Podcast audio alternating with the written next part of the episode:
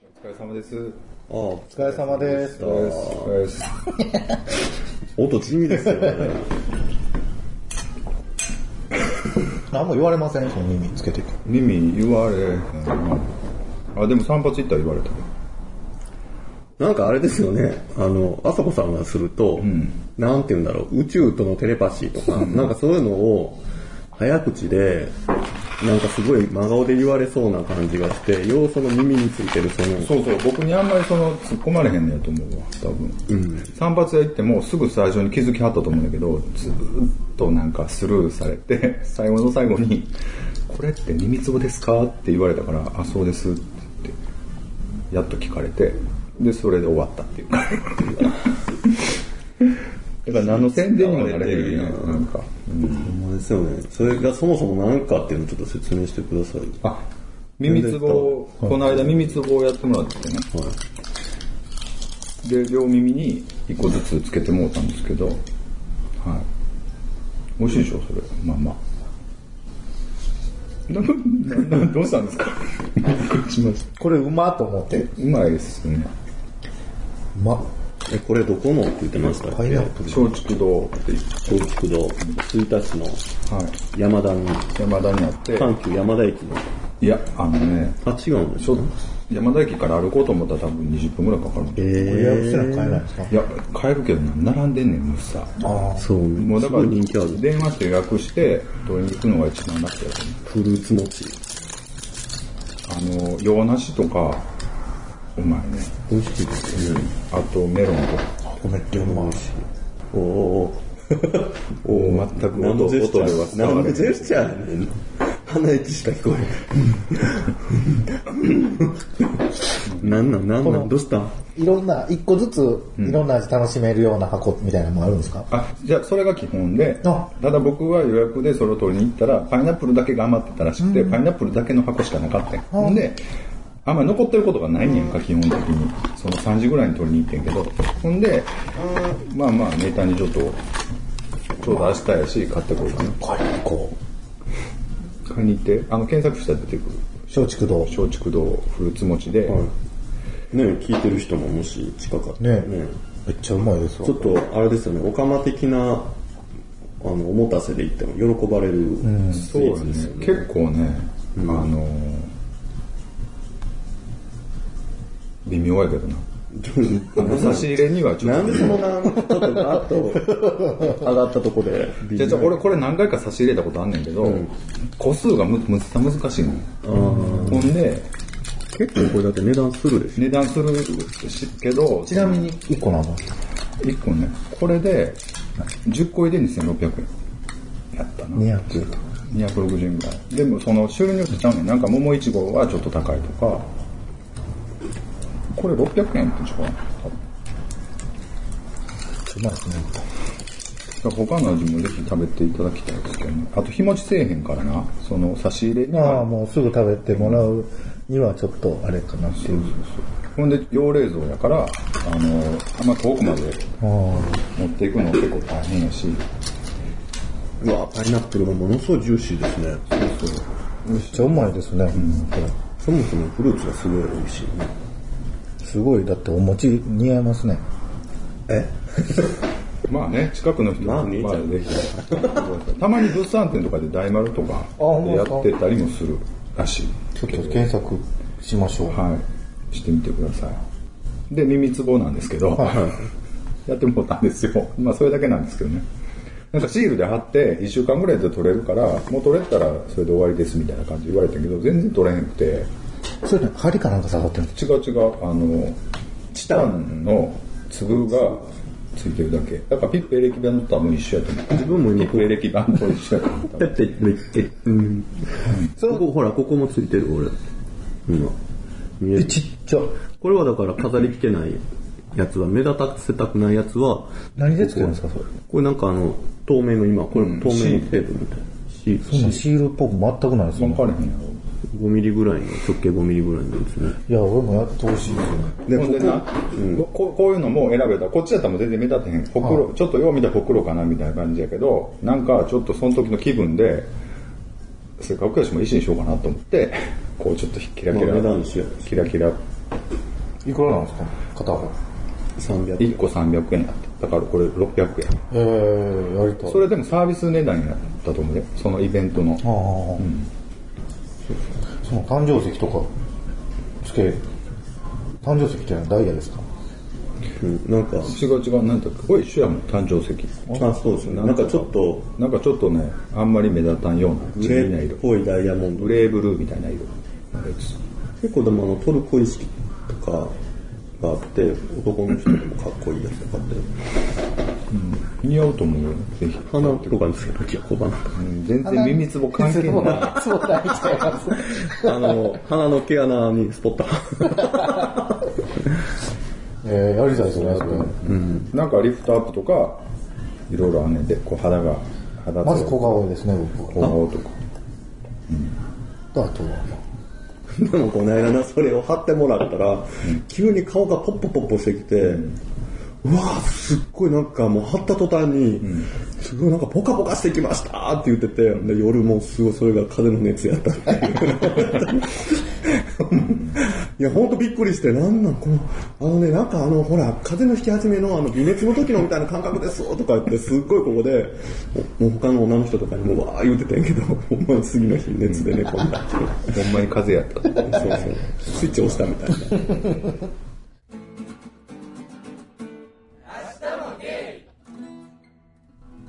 まあぜひ耳つぼね、やってたことない人はぜひやってみたらいいかなって思いました。はい。それ結構どこでもあるんですか、耳つぼって。割とやってる人は、そういうまあ講習受けてやってる人はいるから、割とそういうイベント行くと出てったりとか。大体まあ売ってるその、売ってるメーカーさんももう限られてると思うから、大体その貼る種類とかも他のイベント見てても同じやつとか。それいいですよね、目立たない。全然取れへん。うん。全然取れへん。今4箇所残ってるけど。え？ここの中と、うわ、ほんまや。ここら辺か。それリフトアップもしてるんですか？リフトハップはしてる。僕だから、あの、血の巡りが悪いので、腰とか、腰とかと、と血流です。なんなんそのリフトアップしてないですよね。小馬鹿にしたからです。いやいや、してたらすごいなと思って。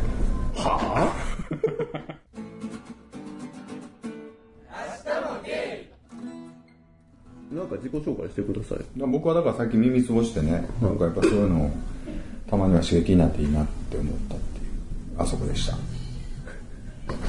その、あそこっていう、その、ネーミングとの、なんやろ、温度差がすごい、あそこさんですね。でも、走りですよね、今、あそこってすごい、おしゃれな雑貨屋さんができたりあそうなんですねなんかその走りみたいな。おしゃれな走りみたいな。あ、そんなキラキラの耳つぼつけてね。ねえこんなにキラキラしてる。だから気づいたのがこの間やおしゃれの、おしゃれの代名詞！みたいな感じで、こう、おしゃれの代名詞！何話のあそこ、私のこと！みたいな、いいんじゃないですか。もうもうええかな。じゃあ、ビッチさんどうですか、えー。まあ、風なんか鼻ちょ若干鼻声でね、セクシーな感じですけあ、まだ鼻声ですかね。ど、若干な。もうほぼ治りましたけどね。まあ、そもそもセクシーな声してはります。勉強ね、どうなんでしょうね。特には、ないですか？別に、彼氏とこんな喧嘩しましたとかないんですか？最近あんま喧嘩とかないですね。ちょっと今週はずっとお互い仕事と出張で、ほぼ会えない。あ、あれねそうなんですか？珍しいですね、毎日。そう、わかりました。じゃあ、ちょっと寂しい感じでね。そう、ビ彼ッチさん。はい。氏と会えないビッチでした。キャンディさんは？どうですか？近況は。まあ、彼氏と別居中。なんなんなんなんその？キャンディさんのこう、もう性癖についていかれへんみたいな、そういう感じ？そんなんじゃないですけどね。いろいろ。お尻が壊れちゃうみたいな。とか？え、そんなんでもないです。あ、違うんだ。ちょっと、実家帰らせていただきますって。帰っちゃってね。そう寂しい。寂しい一人で鍋をつつぎながら。っていう。またあれちゃん、ジャックドとかダウンロードしたんちゃうん？そんなんはもういいんですけどね。あ、そうなん何ーザーもう何一回3回目が足りない。感じですか？今、ちょっと。会話がね、やっぱり、もう明らかになくなるじゃないですか。帰ってから、一人だったらねそうなんです喋ることがないんで、また独り言増えるかなと。そんな、もともと言ってたの？結構僕独り言えー、なんて言うの？ああ、そうだなとか。え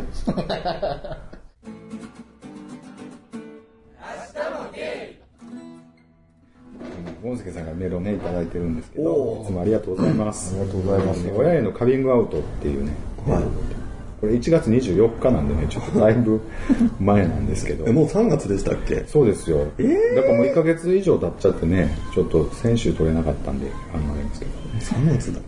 年度末ですね。皆さんこんばんは。毎度おなじみのゴンスケです。先日相方が言いました。いついつかになるかわからないけど、自分がゲイであることをカミングアウトしようと思うと。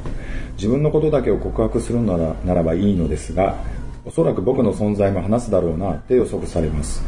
成り行きで彼氏の両親や兄弟に会うことになったらどうしよう。向こう側が好意的ででも否定的でもどうしたらいいでしょう。皆さんは恋人やゲー友の親にゲイと知られていて交流したことってありますか？ではまたメールしますね。ってね、メールをいただいてますけど。カミングアウトですね。カミングアウト問題ですかうん。だからその彼氏がカミングアウトしようと思った時に自分はどうポジションを取ったらいいのかなっていうとこやね。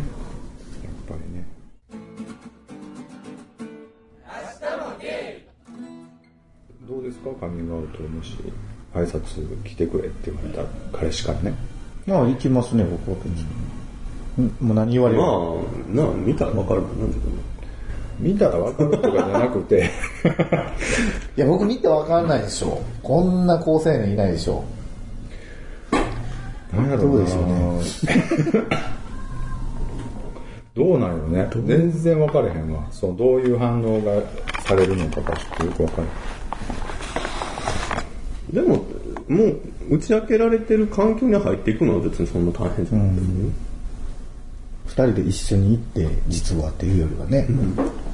あでこの人がこの間言ってきた人でとかっていうのは別に、でも親からしたら会いたくないっていう人もおると思うねんから、うん。そんな。まあそう。もうそん、もうそんな、それやったらしゃあないけど、別にそう、なんかそこで仲良くしたいわけじゃない私がっていうかさ。それは子供がわかるんちゃいます？ああまあ紹介していくかどうかはね。まあね、そういう話になったらっていう話やもんな。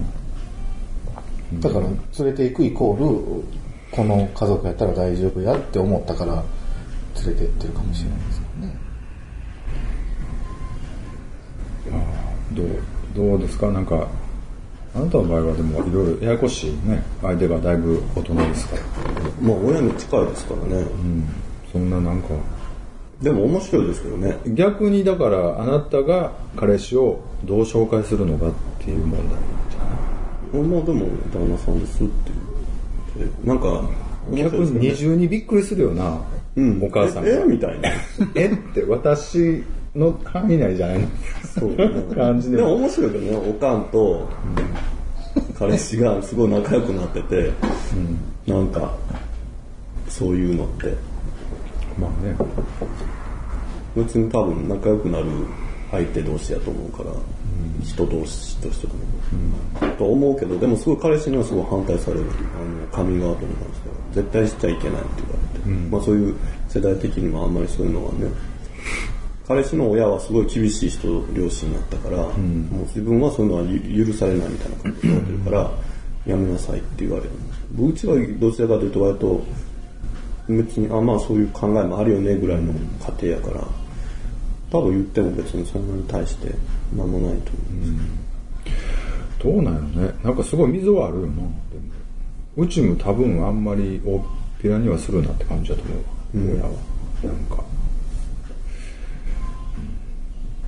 うん多分ね。いまだに言うからな、結婚しろって。でも、あの、いつも行く、あの、料理屋さんはゲイカップルでお料理屋さんしてるけど、もう親が知ってて、でも、むしろその彼氏さんのことすごい気に入ってて、なんか、帰省してくるんやったら一緒に帰ってきなさいって言われたりとか、なんかそういう風なケースもあって、まあなんかもう息子みたいな感じで、ね、その、気に入って、まあ仲良くなったりとかすると結構そういうのが、親も安心だったりとか、うんどうなんだよね。カミングアウトってこのそう周りの周りに影響を与えるためのカミングアウトもあるやんか。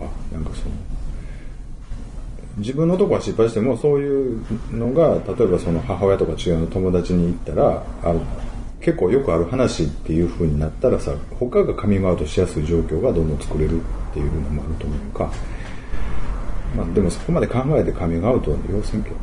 自分で改めて、うん、えねでもこうやって歩くカミングアウトみたいな。キャンディーさんキャンディーさんは分からへんわキャンディーさんはキャンデーキャンキャンデーやってる。キャンディーさんでしかないっていう感じがするけどね。うん。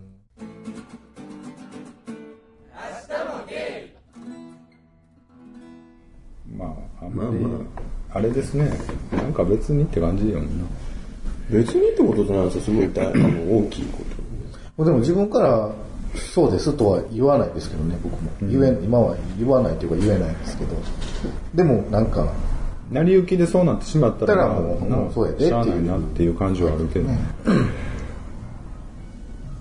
うん。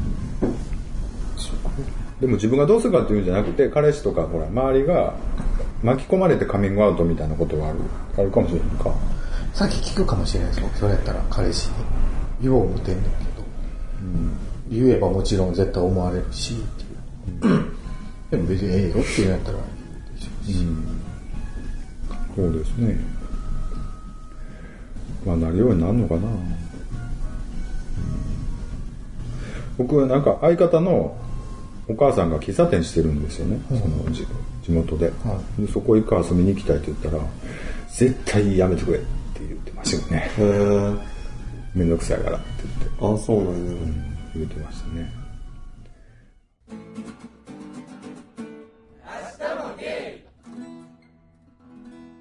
今日でもちょっとまた話題ちょっと変えますけどもちょっと来ると来る時に思ってたのねあの東京問題ってあるなと思って芸業あります。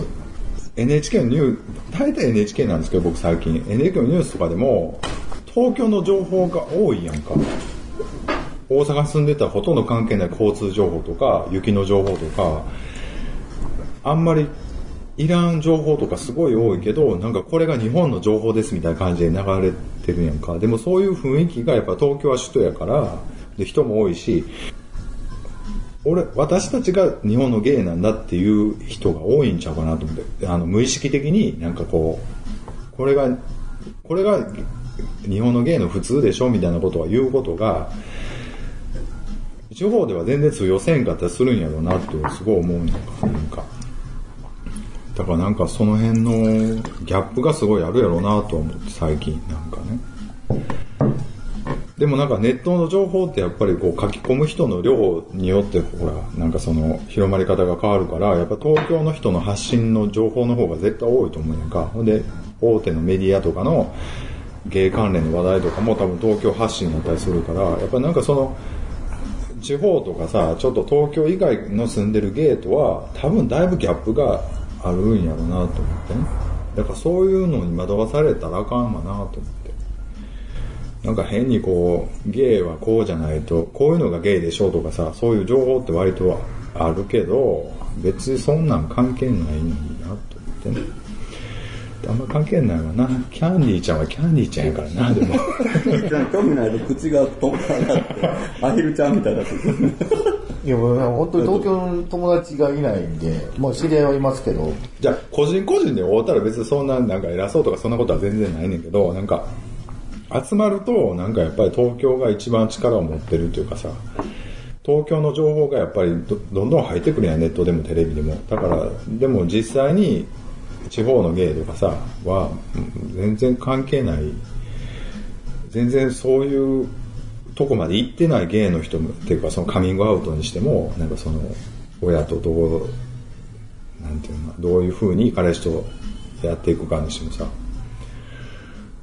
その辺のギャップをどうやってみんな埋めていくのかなっていうね。えー、でもなんか東京より大阪の人のなんか発信がきついけどね。あそうなのかな。まあそれそれはそのあれか。なんか東京の人自分の周りだけかもしれないけど東京の人の方がすごいネットワークが狭い人が多くて、うん、人が多すぎて結局もう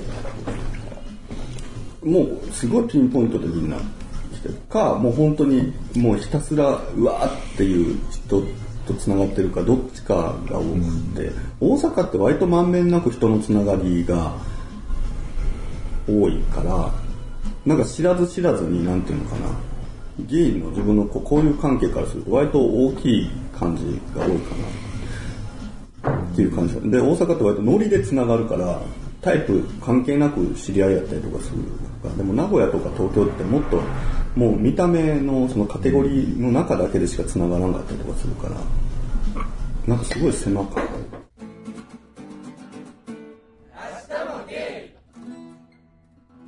の人は割となんていうの？分け隔てなくつながりやすい人たちが多いからなんか、言ったで自分らで結構、なんやかんや言って、まあ顔見知りみたいな人とかは増えていってて。それはもうだからもう、ビッチさんのおかげですもん。